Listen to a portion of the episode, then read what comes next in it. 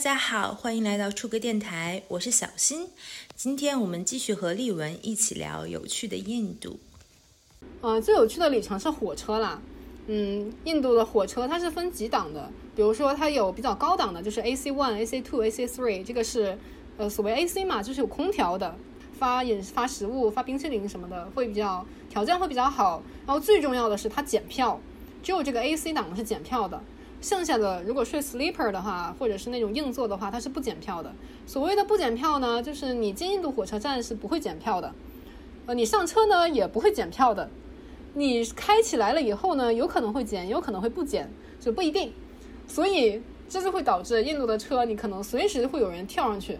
就扒车或者是干什么的，这都很正常。所以我每次睡 sleeper 的时候，我就会非常的紧张，因为这个 sleeper 不检票的话，你可能会一觉睡醒，发现自己脚边睡着一个人，或者是蹲着一个黑压压的人在你跟前，这都是非常有可能的。因为就是他，你可能睡着了，又上了很多人，就是这这都非常的正常。是还有每次睡 sleeper，我会带一个锁头，自己把我的包锁在栏杆上面，然后把锁的那个把拉锁也锁起来，就是生怕万一有人被他。就有人掏我的包怎么办？但还还好，这几次就是托托这个老天爷保佑，也没有，好像也没有遇到什么太对，也没有遇到太夸张的事情。而且印度还有一个好处是，它会有女性车厢。一个火车最前面的一个车厢是女性车厢，所以我记得有一次我去扒火车，那人知道，那个乘务长知道了，还蛮贴心的，就是说，哎呀，你在这里没地方坐的话，那你就去最前面的女性车厢啊，去那边有地方，然后也很安全。像印度的地铁、火车，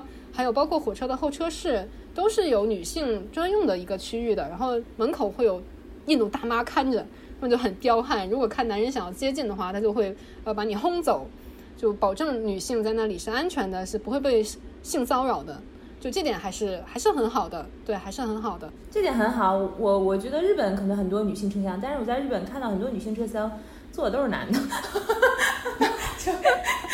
就是也并没有很严格，就是大家也并没有十分很自觉，就是。就是男的也做了，就但是可能因治安治安还好吧。那你在比如说你在去坐个大巴、坐个火车呀，还还扒过火车，那你有遇到过什么危险的情况吗？会你觉得？因为大家可能会觉得一个女性女性在印度旅行，可能是有一些时刻会觉得害怕，但是好像遇到实质的危险的，好像还没有，顶多是被人骗钱，或者是被被呃买买东西要要多加要要多会 overcharge。因为看你是个外国人，可能要多多多对对，要多收你钱这样子。我觉得印度还有一点很有特色，就是所有地方的，比如说去泰姬陵啊，就泰姬玛哈这些地方，外国人的门票是普通人的几十倍哎。对对，这个是，但是我在印度是买印度人的票哦，就是他们是按他们是把我对他们是把我当本地人的，我每次就是自己，因为我在那边可能待了一阵以后晒得也蛮黑的，然后。然后我包一个头，呃，再加上再加上讲印地语，所以其实很多时候他们是认为我是印度人的，所以我是可以买印度人的票的。而且在印度其实是有印度东北部的人长得是很像很像中国人的。印度东北部它有一些叫蒙古，呃，蒙古种就是人种的人，他其实是长得很像中国人的。所以呢，我在那边就完全融为一体，完美 就是。就印度人去巴基斯坦，比如说印度人去巴基斯坦。他们也会被 overcharge。现在不是那个国际象棋的奥赛在清奈进行吗？就是如果你去现场观观看奥赛的话，你可以买票嘛。外国人的门票是本地人门票的三到四倍。就看你长着外国人的脸，然后他们就会有，呃，就会给你漫天要价。比如说我们那个时候上学，从家里去上学要打三蹦子，就那种突突车，不知道你有没有概念？就是那种。呃，前像像电三轮一样，但是后面是有壳的，然后后面可以坐两老头乐那样子。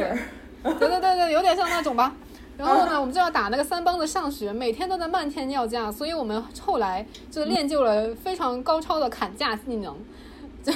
就我们用印地语砍价砍得非常的狠的，就就就可能他可以他会一个六七十的车程，他可以找你要两百多。于是我们那个时候每天上学就在跟他砍价，开车的司机们斗智斗斗智斗勇。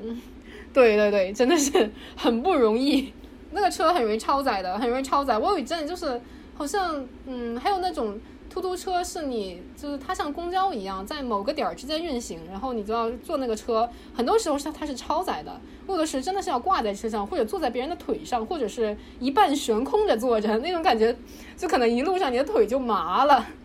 印度的车，印度交通工具真的超载非常的正常，这一个三个人的三帮子，三上五六个人、七八个人都是很正常的事情。而且我记得当时去古西纳格尔的时候，我好像全程坐在别人的腿上，我觉得那个人可蛮可怜的，估计他腿也麻了，我腿也感觉一路我都我都在尝试让自己悬空，然后感觉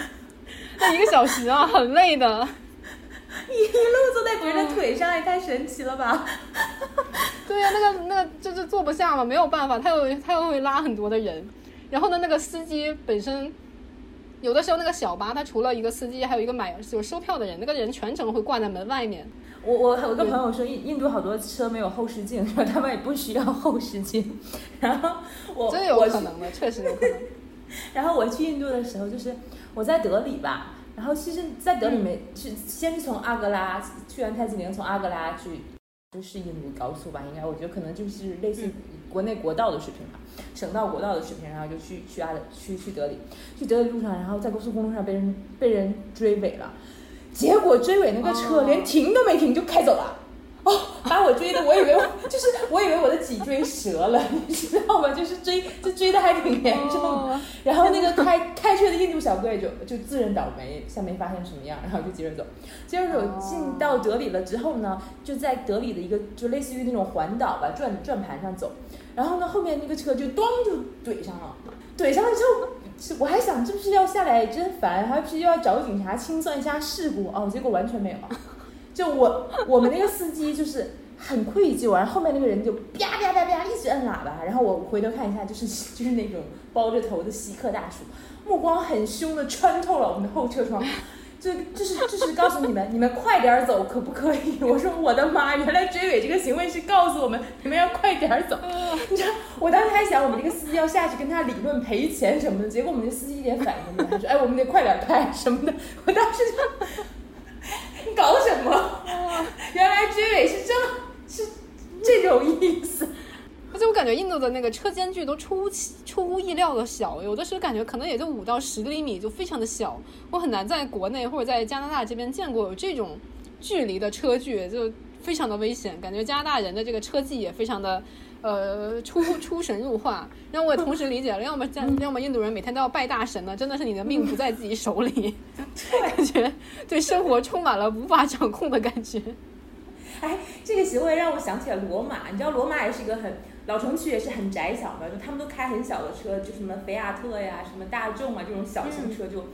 两厢车就很流行在那儿，然后他们停车就停到屁股挨着屁股，就是你要把车开走呢，你就要先把前面的车撞开，然后你再开走。就他们所有的后就后屁股都坑坑洼洼的，哎，这个跟印度很一致。这个在家在多伦多其实有很多印度的移民，然后跟他们聊天时，他们就说他们回印度时都不敢开车，因为这习惯加拿大的车距了，然后回去就觉得很可怕，没法开。你你是不是还曾经遇到过在车站？呃，是在哪里？是是。是回不去了吗？然后你曾经跟遇，呃，找不到车了，跟人穿越小树林儿，是不是还有这么哦，对对对对对，是有这个，是有这样的一个故事。那个是在一五年的时候，就我大四那一年的时候，嗯，我去，我在我在加尔各答，当时是在市区参加了一个讲座，和另外两个师兄一起。就参加讲座之后呢，师兄就说吃一个饭。讲座结束已经是七点多了，然后我们就吃饭，然后吃到了差不多九点，然后我一看坏了。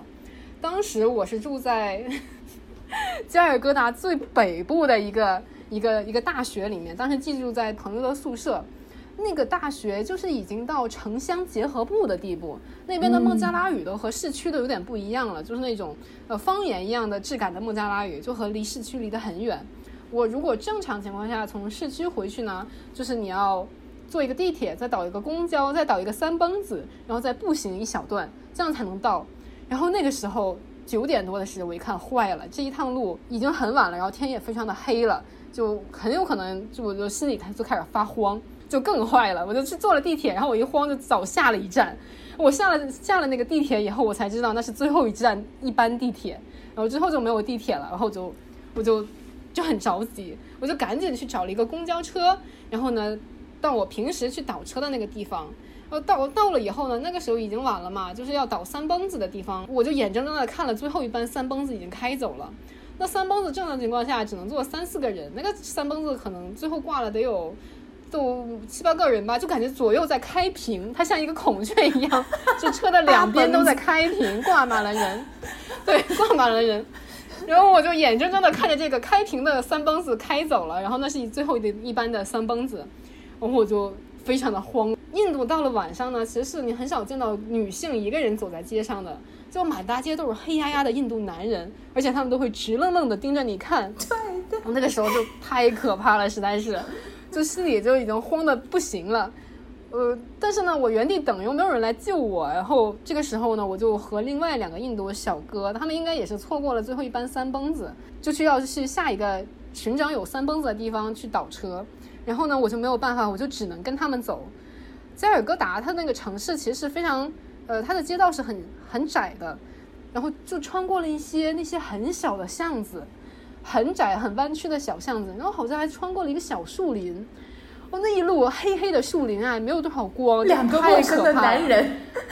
两个陌生的男人，然后和一个女外国的女生穿越一个树林，那一路，我的妈呀，我真的所有。这一路心里面把所有最坏的可能性都想过了，而且那一年是一五年嘛，二零一二年德里就出过那个黑公交的案件，黑公交就一个姑娘被轮奸，然后就被被致死的一个事件，所以当时当时对当时就很可怕，就真的是觉得如果这两个印度要哥要做点什么的话，那那我真的是这个叫天天不应，叫地地不灵啊。当时呢，我就盘着头发，我手里我就把那个头就盘头发那个簪子。拔下来攥在手里，然后好歹也有个尖的东西。然后我说，不管怎么样，如果真的发生什么，我跟他鱼死网破。感觉其实也没有什么用，就自己壮一壮胆，然后就穿过了这样的一片小森林。幸好那两个印度哥还是正经人，确实也没有发生什么。嗯，发生什么离谱的事情？就我们平安的到达了下一个有三蹦子的地方，然后坐上了车，然后到达了平时下三蹦子的地方，走回了宿舍。那个时候我记得很清楚，我到宿舍差不多是十一点二十三分的样子，就感觉你躺在床上的时候，就是你的精神是虚脱的，就你害怕的那个后劲儿刚刚才上来，因为你在路上的时候，有的真的是赶不就是来不及害怕，来不及害怕，对对。回到家里，对，回到家里的时候，那个害怕的感觉，那个后劲儿上来了以后。真的是就就觉得我连这种东西都经历过了，这样子的 在路上在加尔各答街头，然后寻找寻寻找这个末班的三蹦子的这种经历都 经历过了，我还有什么东西是我 hold 不住的呢？还在印度有很多席地而睡的经历，就到处乱睡的经历。对对，在印度睡过很多地方，我睡过很多地方，就真的是非常规常规地点，就是睡的地方。比如说有一次我去，呃，我和另外三个姑娘从加尔各答去梅卡拉耶，嗯，我们可能是坐了一个下午五点的火车，因为印度火车其实票还蛮难蛮难买的，我们坐了一个下午五点的车，到那边下车的时候就已经两点了，我们也有考虑过要不要两点去找一个旅馆，但是当时车站啊，你你从那个车站出来，漆黑的一片。印度不像中国，就大城市那种晚上灯火辉煌的样子，那边到晚上非常的黑，然后可能火车站的旁边还有那种树林呐什么的，我们就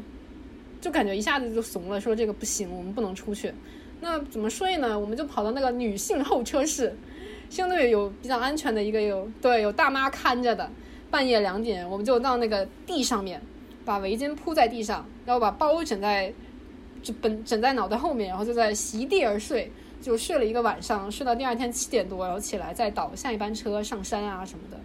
那个感觉还其实还蛮蛮安全的，因为确实有大妈看着。然后那边的火车站其实还可以洗澡，就洗凉水澡啊什么的，它有专门有一个区域，然后供你洗澡。然后其实印度火车站也蛮多，就是印度男人在睡的，就是在正常的常规区域里面横七竖八睡满了印度男人。对，然后后来我在在国内，我在需要睡机场的时候，我就会想。我连印度火车站都睡过了，我还怕什么？你是不是还睡过什么神庙？对，就是嗯，在我们去阿姆利泽的时候，阿姆利泽有一个金庙，它是锡克教的圣地，它的那个古鲁杜瓦的是整个对全全球的锡克人都以那边是呃为圣地，就你所以它这个神庙是二十四小时开放的，你随时可以去，然后随时可以去祈祷，然后去那个水中的神殿去瞻仰啊什么的，通宵。我们就很想尝试一下，看看夜晚的这个神庙是什么感觉的。于是我们就睡在了那个庙里面的走廊里面。对，其实那边还蛮多印度人睡的。然后你就要就就要躺下，你要把头冲着那个神殿，把脚冲着另外一边，就你不能用脚对着它。如果你睡错了方向的话。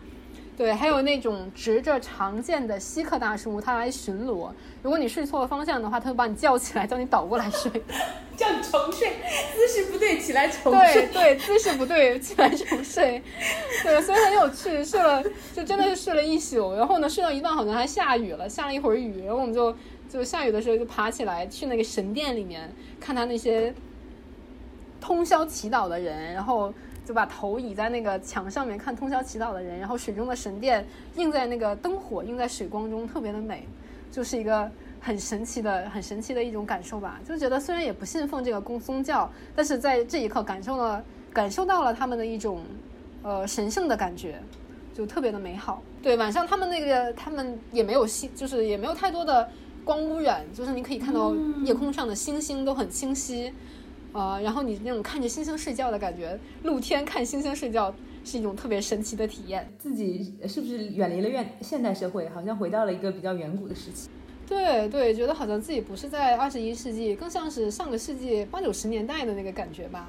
嗯。很有趣，然后返璞归真了。我是觉得，我感觉你当时尝试了很多印度非常本土的这种生活方式吧，因为呃，包括去我去坐夜火车，我去 去去搭三蹦子，我去跟人家讲价，然后我去睡神庙。我就是觉得，可能旅行中这种体验是很宝贵的，就是这个这种时刻让你觉得你好像真的像一个本地人，不是说我只是来获取一些呃以外国人的视角获取一些。嗯，旅行体验，获取一些谈资，获取一些人生经历吧。感觉你好像真的是在这里头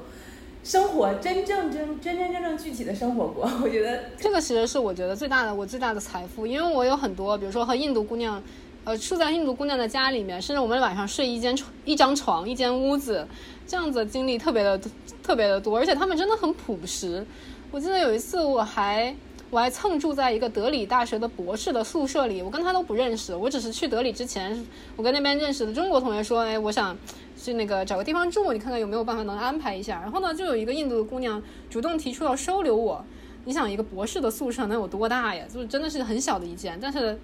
他就他就把床让给我，然后他在地上铺了一个毯子，他睡他去睡地。真的是一个非常好的一个博士的姑娘，然后我们每天早上，她也是一个锡克人，她就会听那些呃宗教的曲子，然后她买了早饭，然后我们坐在地上两个人吃，然后聊聊天，聊聊学术，然后聊聊印度，聊聊宗教，呃漫天的聊，然后她去。然后我继续出门去做田野，然后他去上课、去写论文什么的，这种感觉是特别好的。就是你真正的和他们生活在一起，你会消除掉很多对他们的偏见、对他们生活方式的不解。你会感觉到，如果真的像他们这样的生活，去学着，嗯，去住他们的宿舍，去吃他们的食物，去学他们用手吃饭，是一件很美好的事情。其实我们。只是我们只是就中国和印度，只是我们生活的方式并不一样，但是我们并没有一个高下之分。嗯，对，是不是还要注意不能用错手？左手右手。对对对对对，你要用右手的，要用右手。对，这其实是一个技术活了，我学了好久。就那个我的我的朋朋友们都是可以用手去喝粥的，就喝那种稀饭状的稀的东西，他们都可以。它是专门有一个手势的，你要用手先把食物团成一个饭团，然后用把它攥攥起来，然后用大拇指把它推到推到嘴里，这是一个技术活，真的练习了很久。会和吃糌粑比较像吗？呃，会稍微有一点点像，对，会有一点像。我我特别能够体会你刚刚说的这一切，因为我也是个特别喜欢呃独自出去玩的人嘛，就是觉得有的时候你可能独自出去的时候，你觉得你身边充满可能性。因为可能是你有的时候自己出去，你有这个需要，你想跟别人沟通，或者你想问别人一些事情，然后因为我也很爱聊天儿，然后我就觉得，嗯，你自己就去跟别人聊，很开放，很好，聊什么都行。而且还有一个就是，有的时候别人看你自己，然后他也喜欢过来跟你聊。比如说我我我经常在国外会被人问路，我很神奇，我当时就觉得我哪里看起来像本地人？为什么会这么多人跟我问路？就我有一次旅行中，就是。就在好像在法国海边那个城市叫阿卡雄，阿卡雄，就有好几个人就是德国的女孩过来跟我问路，就不知道为什么。当时我就想，我看起来一点都不像本地人，一看就是外国人，怎么会来跟我问路？他可能觉得你你是个。自己的，你也是一个比较呃开放的状态，所以他喜欢跟你聊。还有的时候你就会觉得自己的去旅行的时候，你那个体验是百分之百的三百六十度的全方位的体验，就是你完完全全沉浸在那个环境之中，所有的就是你整个人变得很敏感，然后就是你的你的那种。就是在那里走一圈儿，或者你跟别人聊一下，你就会觉得这个体验特别独一无二，就是那个那那那一刻的感受。在中国，我们受的教育是不要跟陌生人说话，然后那个别人给来的东西不要吃什么的。但是在那一边，我一开始确实也是非常非常的谨慎，非常警惕。人家跟我说话，我觉得特别恐慌。但是可能熟了以后，慢慢的更加游刃有余了以后，也会就是尝试，会发现好像很多人只是他们去关注你，但也是善意的，并没有一些。呃，故意要要要怎么怎么怎么样的一些想法，是我们就太太紧张了。嗯，我记得有一次我在加尔各答，那次好像也不是自己和三，也是和那个三个广东的姑娘，我们在加尔各答的中国城。就加尔各答它是有一个巨大的华人移民的群体的，虽然它这个群体已经在不断的萎缩了。嗯，那些都是差不多一九就是二十年代初。从广东梅县移民过去的这些客家人、华人啊啊，对客家人之类的，在那边，它有一个巨大的一个这样子的一个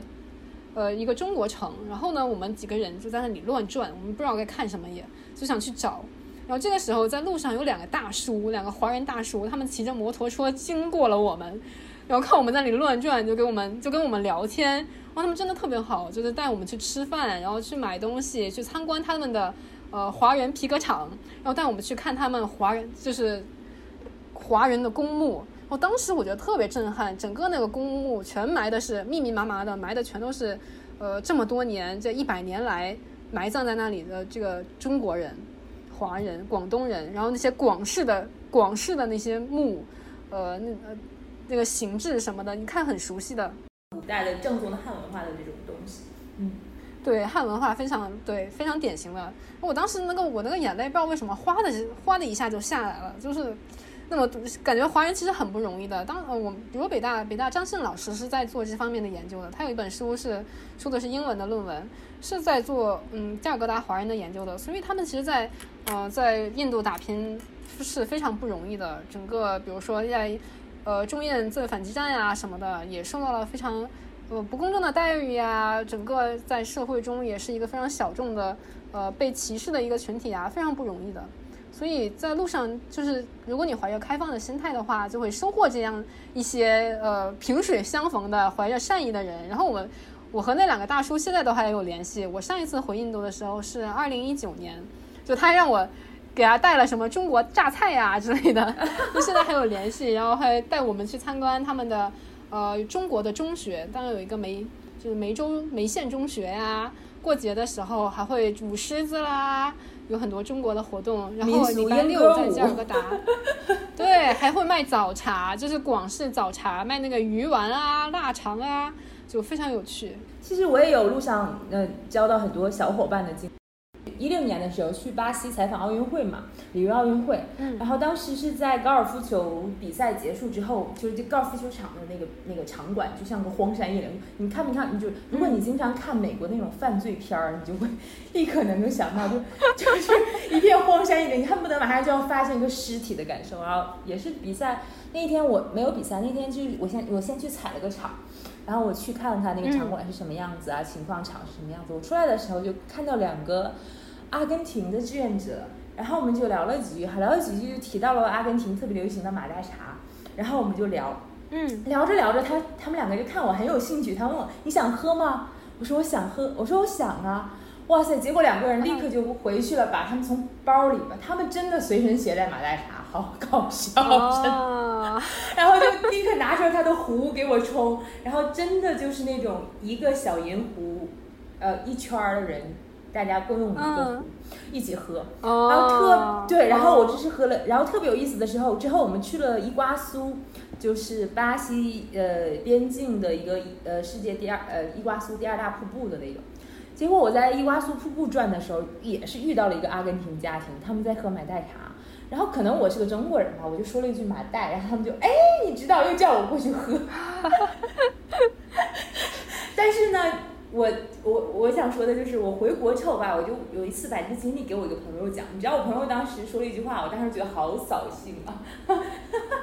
你怎么能这么轻信别人？他们他们就说，万一下药怎么？对我的朋友说你也不怕得病，你知道我就当时我觉得好扫兴啊，但是我是觉得我跟你讲，你肯定会懂这种感受。哦，我明白，我明白，我明白。我我说到过类似扫兴的话。其实旅途上还是会有一些危险，但是在大部分时候其实都都是都是还好。就是如果对，如果说很多的顾虑，然后很多很多的过度的谨慎的话，会会降低很多可能性吧。对，也会失去很多体验吧，独特的体验之类的这种。就是说，那个其实一个人旅行的时候，遇到遇遇遇到这种恐惧啊，或者危险啊，或者害怕的时候，其实还其实还蛮多的。然后我想起来，我第一次独自一个人出去旅行的时候，是要去呃中央邦的去桑奇看一个公元前三世纪的佛塔。哦，那个时候就同去一起去交换的同学啊什么的，都对这个没有什么兴趣。我当时我就觉得很遗憾，是不是去不了？我就问我妈妈说我要不要去，然后我妈的心很大，我妈就就问我说啊，那个比如说这个地方有多远啊，坐火车多久啊？你一个人去的话有什么呃能不能保证自己的安全呀、然后她问了一下呢，问了一下之后，她就她就觉得我可以自己去，于是我就在她鼓励下。在他鼓励一下，第一次踏上了一个人去旅行的征程。那其实也是我整个人生中第一次自己出去旅行。那个时候应该是对二十一还是二十二啊？反正很小，就那个时候在国内都没有独自出去旅行过，就第一次在那边独自出去旅行，蛮蛮紧张的吧？应该说是。我记得当时从德里是下午的一，而且去了中央邦也是比较乱的一个邦，比较穷的一个邦。最后就记得当时去奥尔恰，呃，第一站去奥尔恰，先是坐火车从。呃，从德里下午差差不多两三点吧出发，然后到那个地方是七点半左右，然后出火车站差不来铃，那个天色就是暮色开始四合了，满街黑压压的印度人，我心里就开始发慌，我就感觉哎呀天哪，我在干什么？我为啥那么猛啊？我干嘛要一个人跑出来呀？就开始怀疑自己做的决定。然后到旅馆的时候，印度的旅馆很多是没有没有热水的嘛，你要晚上想洗漱的话，你就要。你就得让工作人员把水给你提上来，然后这就意味着你晚上必须有一次你要打开你的门，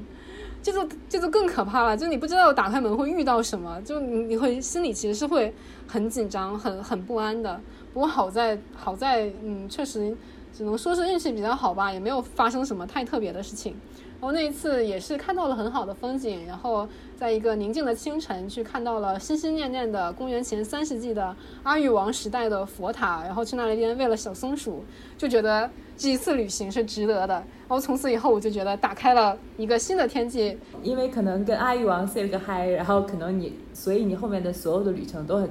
都很顺畅。对，顺畅，很勇敢，然后就对圆满完成了自己的人生的第一次独立的旅行。首先，我觉得加尔各答是一个特别文艺的城市。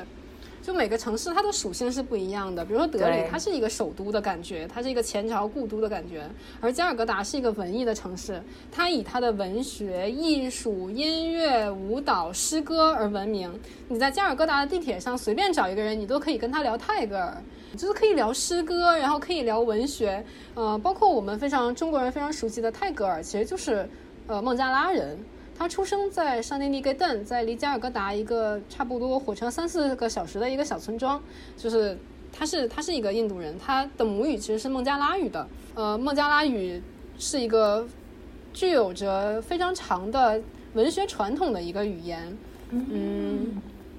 语言本身就很有文学性，是不是？它是我所有的学过的语言里面最温柔的，然后最软糯的一个语言。他会想，他的很多的发音会比较的，呃，会听起来比较嗲，就有点像吴侬软语的感觉，就很好听。可以讲，很好听。然后随便讲什么东西。我就我有一句很喜欢的泰戈尔写的歌，那个那句那首歌叫做《马切》，那首歌的第一句叫做“马切马切多波德卡拜杰罗丁盖诺巴伊纳”。就我时而能够见到你，为什么我们不能一直相见呢？然后我就记得我第一次去孟加拉国，然后从那里回来的时候，在火车站，呃，我的孟加拉国的小伙伴给我打来了电话，然后他们给我唱了这首歌，然后这第一句，然后我觉得特别的感动。就是我刚刚离开孟加拉国，他说时而能见到你，我们为什么不能一直相见呢？就觉得太美了。泰戈尔，知道他的吉檀迦利，但是他获得诺贝尔奖的吉檀迦利是英文版的。呃，他其实还写过一个孟加拉语版的，我也读过他的原版。呃，这两个东西的质感是非常不一样的。就是它的英文版的质感呢，会它因为要呃顺应西方的读者，所以它加入了很多，比如说类似于嗯写的很类似于基督教的一些感觉，那种神啊什么的，那个呃就是西方的一些质感。但是它的孟加拉语的版本就会更加的印度本土化。然后这两个版本如果呃对读的话，就会感觉非常的不一样。而此外，泰戈尔还写过很多的小说，然后很多的歌曲。我最喜欢的印度的音乐就是 Rabindra Sangeet，就是泰戈尔写的歌。他有很多的歌。呃，在今天的和平乡，也就是泰戈尔建的大学，他们每周三都会有一个仪式，就是早上五六点钟的时候，有一个玻璃房子，然后那边的学生就会在里面唱歌，然后唱泰戈尔的歌，非常浪漫，对，非常浪漫的一个场面。而且我知道泰戈尔是不是还是一个很有名的画家？他画的画也很不错。对对，是的，是的，包括也是一个剧作家。像是在呃印度有一站地铁叫做 Rabindra Shoden，Shoden 就是舞台的意思。那一站就是墙上面挂了很多泰戈尔的作品，呃画作啦、诗作啦什么的。然后从那一站出来就会有一个剧场，经常会有很便宜的演出。然后我在那里看过很多的印度的这个叫呃话剧啦、舞剧啦、音乐啦。就有很多的演出。印度和孟加拉国是两个国家，但是印度的西孟邦和孟加拉国都讲的是孟加拉语，只不过他们的孟加拉语稍微有一点点不一样。就是西孟邦的语言呢是比较标准的孟加拉语，而孟加拉国会稍微像一点点方言的样子。但是呢，呃，是可以交流，完全是可以听得听得懂的。我记得在硕士的时候，我曾经给孟加拉国来呃中国考察的一些政府官员做过一次翻译。北京的时候，然后我。当我一六年去孟加拉国的时候，我就去联系了那个官员，然后他就超级热情，给我安排安排住啊，安排车呀什么的。我记得当时我要去一个村里面，反正也非常偏远的地方，叫做博格拉去看一个佛，呃，去看一个佛教寺院的遗址，就非常的偏僻。我就去演，我就我就我也不知道怎么去，我就去联系了那个官员，跟他说了一下我有这个需求，看看他能不能帮我解决一下。他就真的研究了，他就真的去联系了博格拉当地的官员，去给我安排这件事情。于是我就被放在了一个政府接待处，当然也非常简陋了。那政府接待处每天停电四五个小时，然后半夜就他经常会突然停电，然后半夜青蛙跳到了我的床上，就感觉还蛮奇怪的。他为了保证我的安全，给我安排了警车出行，就这是一件非常诡异的事情。我平时去哪里，肯定就是什么搭一个三蹦子啦，我随便找一个车啦，搭去挤公交啦，挤地铁啦。那是我第一次坐在警车里面出行，哇，太风光了！前面警区 警车开道，后面警车跟随，就护送我中间这辆车。然后他因为从我住的地方去到那个遗迹那里非常的远。你要经过好几个景区的辖区，就是每到一个景区，就是警察的辖区，他们就要跟他们就要交交接，然后有新的人，然后停在路边等着护送我。然后呢，每到一个辖区，他们就会拉我到和到办公室里和他们的领导会晤，然后喝茶，然后握手 洽谈。然后当时我就有一种我飘了的感觉，觉得好像自己在，就真的是一个大人物。被众星捧月，对，然后大家都冲上来跟我握手谈话，然后惊，然后赞叹我的孟加拉语，虽然当时也说的很差，但是他们就就非常惊叹，然后呃，居然有中国人可以来这种地方和他们讲孟加拉语，就真的是非常有趣的一次体验。然后这是我人生唯一一次坐警车的体验，太风光了。我特别能够理解是你刚才说的，我有一次去冰岛吧，特别有意思。然后我在冰岛的时候，那个小哥，冰岛它有一种当地的美食，应该是非常本土的那种。然后一个人就教我说，你要去点这个东西，在餐馆去点，那个人肯定会非常高兴的。东部峡湾的一个城市吧，东部峡湾可，因为北欧国家其实没有那么国际化了，然后再加上它的一个东部的一个城市，不算是一个呃特别热门的旅游城市吧。然后我去那儿一个餐馆，我去那儿一个餐馆，那个时候还是 COVID 的特别严重的一个时期吧，就是没有什么游客，我感觉全冰岛可能就四五个游客。地方因为我自己开车去嘛，去的时候吃饭就整个这个餐馆就两桌人都是本地人，然后那个小镇就没有外国人，只有我自己，然后去餐。然后可能北欧人去了也不是很热情，就还好吧，就普通那种。然后呢，结果呢，我吃完饭了，我就点甜点，我就点了那个，他立刻，你懂吗？哦，态度立刻就不一样了，坐下来跟我聊天，还请我喝茶什么的。哎，你怎么知道这个东西？就是那种，像你刚才说，他感觉他的文化被你认可了。对，是这样子的。就是我们有一句话说，如果你说英语的话，那你其实说到的是他脑子里；但如果你说的是本地语言，说印度语、孟加拉语，你说到的是他的心里。你其实代表的是一种。表现的出来的是一种姿态，就是你愿意去了解他们的文化，愿意去学习他们自己自己的语言，愿意去深入他们。嗯，我去喀什的时候，我也学了一点点维吾尔语去的。我当时也说的很差，根本说不了两句话，说的很差。但是当时在那个喀什神庙门口，哇，那大叔高兴的哟，就他也不会说汉语，我也不咋会说维吾尔语，我们俩在那连比划带画的，说了半天，还非要送我玫瑰酱，就特别美好的一次体验。但是孟加拉国确实是感觉印比印度更要穷的。嗯，整个社会发展，包括基础设施，包括交通的程度，确实孟加拉我感觉要比印度落后一些。而且感觉因为宗教的原因，那边是伊斯兰国，呃，伊斯兰教为主嘛，所以说感觉人会更加的保守一对。但是感觉人也会更加朴实一些。那边的人，呃，我接触到的人大部分都还，就是都还是比较，对，比较朴实的。你你对金奈的印象怎么样？我有去过钦奈。嗯，待过几天的样子，但是我对钦奈的理解其实要是要比其他的城城市的理解会更加浅薄的，因为我在那里毫无语言优势。钦奈的语言是讲泰语是泰米尔语，那泰米尔语整个属于是达罗毗陀语系，它是整个印度。啊，以孟买和钦奈画一条线吧，就是以南基本上就是在讲在讲这个达罗毗陀语系的语，呃，泰米尔、泰罗固、马拉雅兰，这些都是达罗毗陀语系的语言。嗯，我的语言优势就在那里不是很明显了，因为他们，呃，他们很多人第一是不会讲印地语，第二他们会鄙视印地语，就他真的，印度对印度他是有南北歧视的。南印度的人，他其实是非常以自己的语言传统为自豪的。他们认为自己的语言泰米尔语有一个悠久的文化传统，有自己的文明，和你们就是和北方人是完全不一样的。所以呢，印度北方人看南方人觉得他们长得黑，南方人看北方人觉得他们经济发展差、穷。呃，在印度有一个电影叫《Two States》，其实就讲的这样的一个故事，就是一个南北方旁遮普的一个男孩和呃印度南印度亲爱的一个女孩相爱了，然后他们的这个呃他们的爱情如何打破南北的歧视，然后两家父母的这种呃这种固有的固有的观念而走在一起啊什么的，就是讲就是讲这样子的南北的矛盾的。其实，在印度还是很明显的。我在南印度的话，确实没有任何的语言优势，给他们讲印度语可能比。呃，比讲英语还没有用，因为确实是他们也，对，或者他们有时能听懂，但他们不愿意听，就是没有那么愿意理你。印度的傲慢与偏见嘛，对对对，会这样的，会这样的。而且南方确实他们学起来很艰难。我学过一点点泰米尔语，在国内只有中传和北外两个学校有开。嗯，当时的话我去旁听过一个学期，但确实是因为它跨语系了，所以我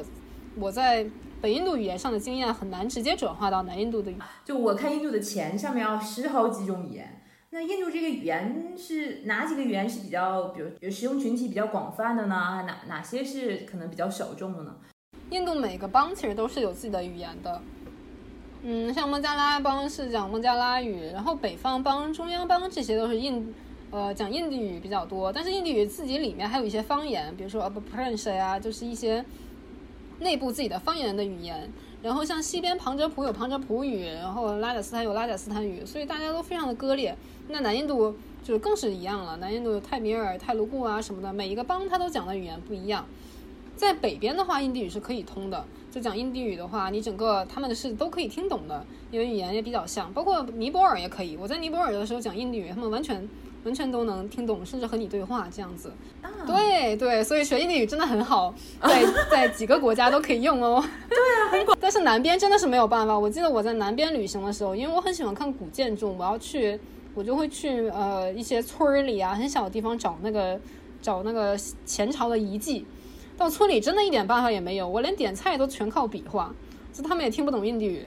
然后也更听不懂英语了，就我也不会说说南印度的那些语言，所以真的就是全靠比划了。这也太本土了。你去的地方真的可能就那绝对会有很好的前朝古迹的，甚至是前朝古迹对在他们的生活中融融入度非常高，就像那个巴米扬大佛一样。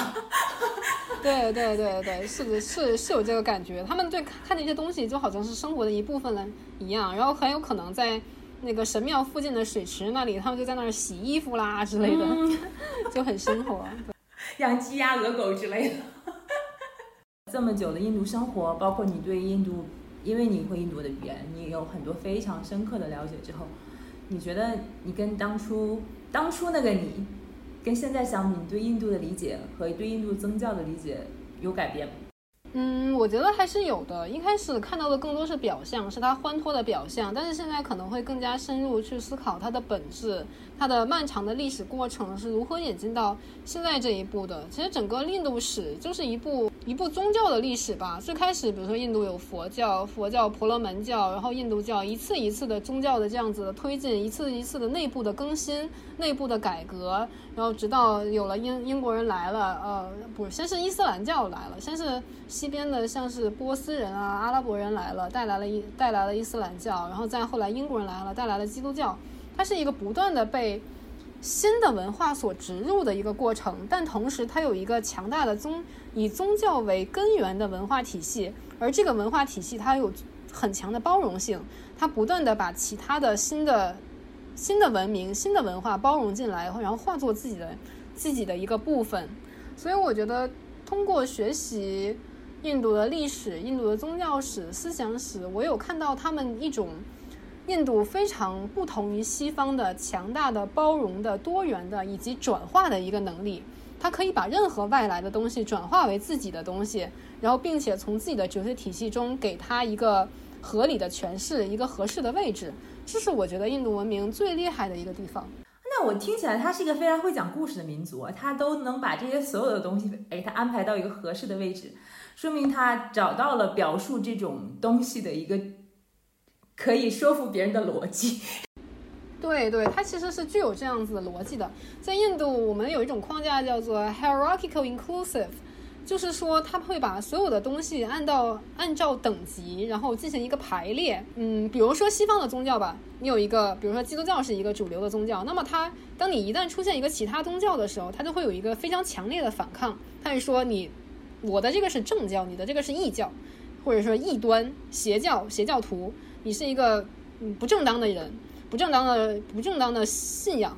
但是呢，在印度不会这样子。印度印度的宗教很少会说啊，你这个别的宗教是一个异端，他会讲说我的这个宗教呢非常的好，但是你的那个呢也不错，也还行。你的那个东西呢可以作为我的这个东西的起始阶段，或者说变成我的我的体系下的一个下属的框架，一个下属的子子框架。所以这个感觉就非常不一样了。它它其实是有很强的包容性，它不会上来就给你否定，说你的这个东西不好，你你是异端，你这个我要跟你划清界限。它不是，它是很包容的，是欢迎你进来，然后同时我会慢慢的把你变成我自己的一个部分，是这样子很强的一个。很具有很强很强的包容能力的一个一个宗教一个文化体系，就我听起来还蛮润物无声的，因为我经常把宗教这种事情当成一个文学作品来看，我一直都觉得佛教特别像一个无神论的宗教，就 是就是谁都可以立地成佛，佛就是悟了的众生嘛。我就一直觉得它好无神论，就它好佛系啊，很佛系，包括这些宗教本身就很佛系哈。但是我听了你说，我又觉得印度印度听起来更佛系。我觉得你是对的，佛教真的是一个无神论。如果去读巴利三藏，那就是非常典型的一个无神论。所谓的无神论，它不是讲说没有神，而是讲的是说世界上呢有很多超于了我们，呃，超于了我们人类认知之外的生命的。比如说，你可能有神，可能有呃，可能有精灵，可能有各种各样我们人类看不到的、摸不到的，但是可能存在在世界上的生命。他们，呃，他们也合理的存在在这个世界上，但是我们。我们想要活得更好，我们想要解脱，或者要想要什么，我们并不必要臣服于他，我们并不一定要向神去顶礼膜拜，而是说我们有能力尊重他存在的同时，过好我们自己的一生。我觉得这是佛教的一个真谛。第三章里面非常明显，它其实你去看的话，它很少讲佛陀给你很少给你讲说你要拜我呀，你要你要祈祷啦，你很少讲这些。它其实讲的是说你要禅定，你要收束你的内心，你要控制你的感官，你不能要流连流连于你的欲望，你要呃做一个定的有戒律的，能够控制自己心念的这样的一个人。这个时候你就达到了一种清净，达到了一种解脱，达到了涅槃。所以他其实讲到的是更多的是这种东西，而不是说叫你去拜神，去去怎么样怎么样的。所以是早期的佛教是一个非常非常美好的无神论，在我看来。就同样，我们也接触过其他的无神论，比如说马克思主义啊。但是我觉得佛教它给了我一种非常有希望的无神论。对对，就是这种感受。所以我觉得它是一个，它真的是一个，就是因果报应本身其实是一个很人类、很人的东西，不是一个很神的东西。其实它强调了很多东西，就是因果报应嘛，是你自己嘛，对吧？你种什么因得什么果，其实你拜的也不是神，就是是你自己嘛。包括很多很有意思的宗教，比如说。日本的神道教啊，也是啊，就是它很多东西就是什么都可以拜嘛，我什么都是神，我旁边一棵树，旁边我们家种一棵柿子树也是。它包括可能更原始的宗教，有人信萨满，就更搞笑，他信的是 spirit，信的是 soul，就是这种东西就更有意思。对，万物有灵，对，万物有灵，什么都是神，对。包括印度也是这样吧，印度其实也是万物有灵论的，所以啊，牛啦、猴子啦，什么都有。哦，我在德里上被猴子还抢过东西。就是我有一次拿手里拿着一袋瓜，然后我就突然发现有人拽我，我回头一看是一个猴子在拽我手里的瓜，吓得我立刻丢开了。你竟然被抢成功了，报警了吗？没有，反正就是一个瓜，算了吧，布施给他了。据说我有朋友还被就是抢过眼镜，被猴子抢过眼镜，然后他又买给给得给猴子买饼干，把眼镜换回来啊，就万物有灵啊，对啊。对，包括猴子在那个《罗摩衍那》里面也是猴神嘛，哈努曼，猴神哈努曼。我知道，可能因为疫情原因，已经好久没有回印度了。那你的印度未完成的清单还有哪些？比如说，我想再多去一下南印度吧。之前一直是因为语言的。呃，语言的局限性啊什么的，就是去对南印度的认识还是很少。包括其实我疫情前是有一个机会的，当时有一个暑假，我导师，因为我导师是一个南印度人，他应该是一个钦奈人，但是他现在的家，呃，他在本地这里还有一个家，嗯，他就当时推荐我说，叫我去本地这里的法国远东研究院去，呃，待一段时间啊什么的，去做一下密教的一些研究，因为那边其实是法国在那边的一个非常非常好的一个研究机构，做一些。印度教写本的一些研究、密教的研究啊之类的，然后当时是确实也是因缘没有剧组，就没有去成，然后疫情就爆发了，觉得还挺遗憾的。希望以后还有时间能够去，呃，去那边的研究院多待一段时间，然后趁着研究的空隙呢，多出去走一走，然后学一学语言，和本地的人能够聊一聊天什么的，这是一个遗憾。再有就是我很想回一次德里吧，觉得很多。年没有回德里了。之后，因为我的研究重点主要是在东印度，用的是梵语和就是孟加拉语的文本比较多，所以其实很多时候没有回德里了。但我对印度的初体验就是德里，就是在那里切切实实的生活了一年，所以其实我对德里有非常强的感情。德里不是一个很很宜居的城市，它冬天很冷，然后夏天很热，很极端的一个城市。对，不是不是很适合人类居住。然后到十二月的时候就会下大雾。呃，大雾就你可能推开窗户就觉得自己要瞎掉了那种，可能隔了两米看不见人那种下大雾，然后又阴又冷，冬天，所以它不是很宜居的城市，而且那边性骚扰特别的严重，它跟东印度相比就是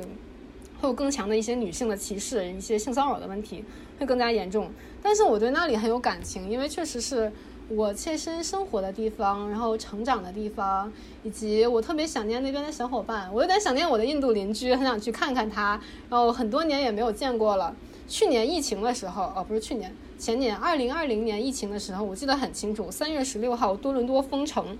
的当天，我收到了他的一封邮件，然后他就是很常规的那种邮件，就说：“哎呀，你好不好啊？啊，最近怎么样啊之类的。”我当时眼泪哗的一下就下来了。就当时是，因为多伦多，呃，突然就封城了，当时特别突然，就前三天都还都还好好的，然后突然一下子封城了，然后整个，呃，这个城市就空了，整个系里也没有人了，然后我室友什么的也都走了，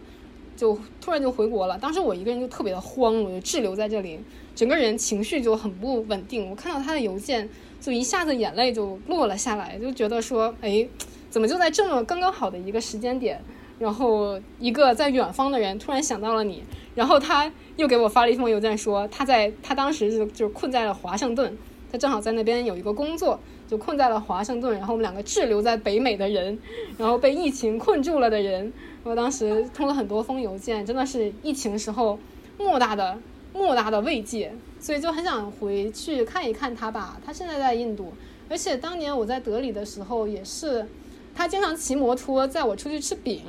然 后去那种小店里面，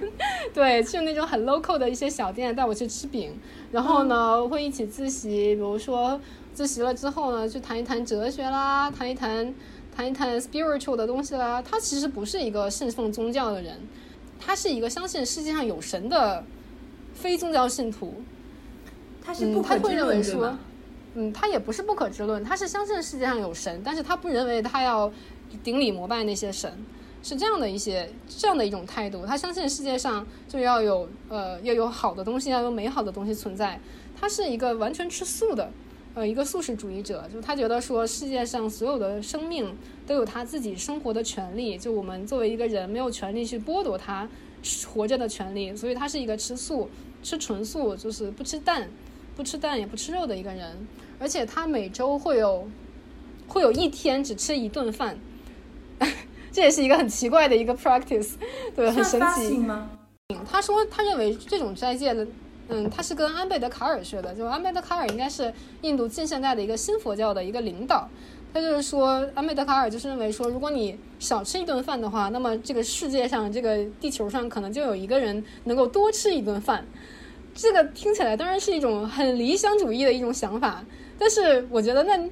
一个人如果在二十岁都没有一点点理想主义的话，那这一辈子他都跟理想无缘了。所以就是一个，我觉得其实是非常美好的一件事情。我跟他学到了很多，学到了很多对人对事的态度。比如他教给我说说，呃，当他帮助我的时候，我不要说谢谢他，而是要去帮助其他另外三个人。我都觉得对我是一种非常非常大的影响，非常大的非常大的鼓励。所以希望下一次回德里的时候，能够去看看他，去和他聊聊天。印度最好的风景真的是人，其实这是我在印度最大的体会。虽然有很多很多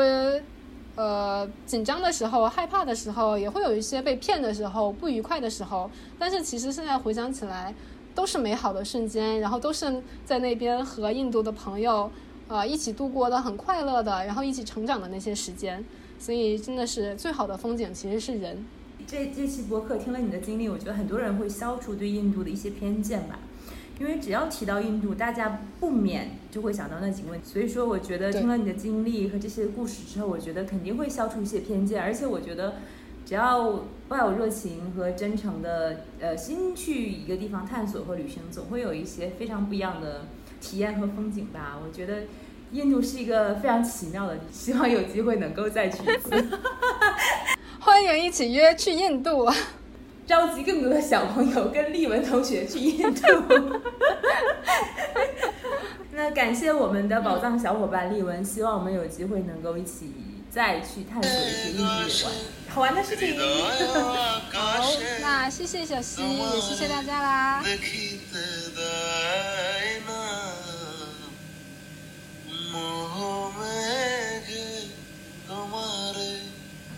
অন্ধ করে রাখে তোমার দেখিতে দেয় না। মাঝে মাঝে তব দেখা পাই চিরদিন কেন পাই না। মাঝে মাঝে তব দেখা পাই চিরদিন কেন পায় না?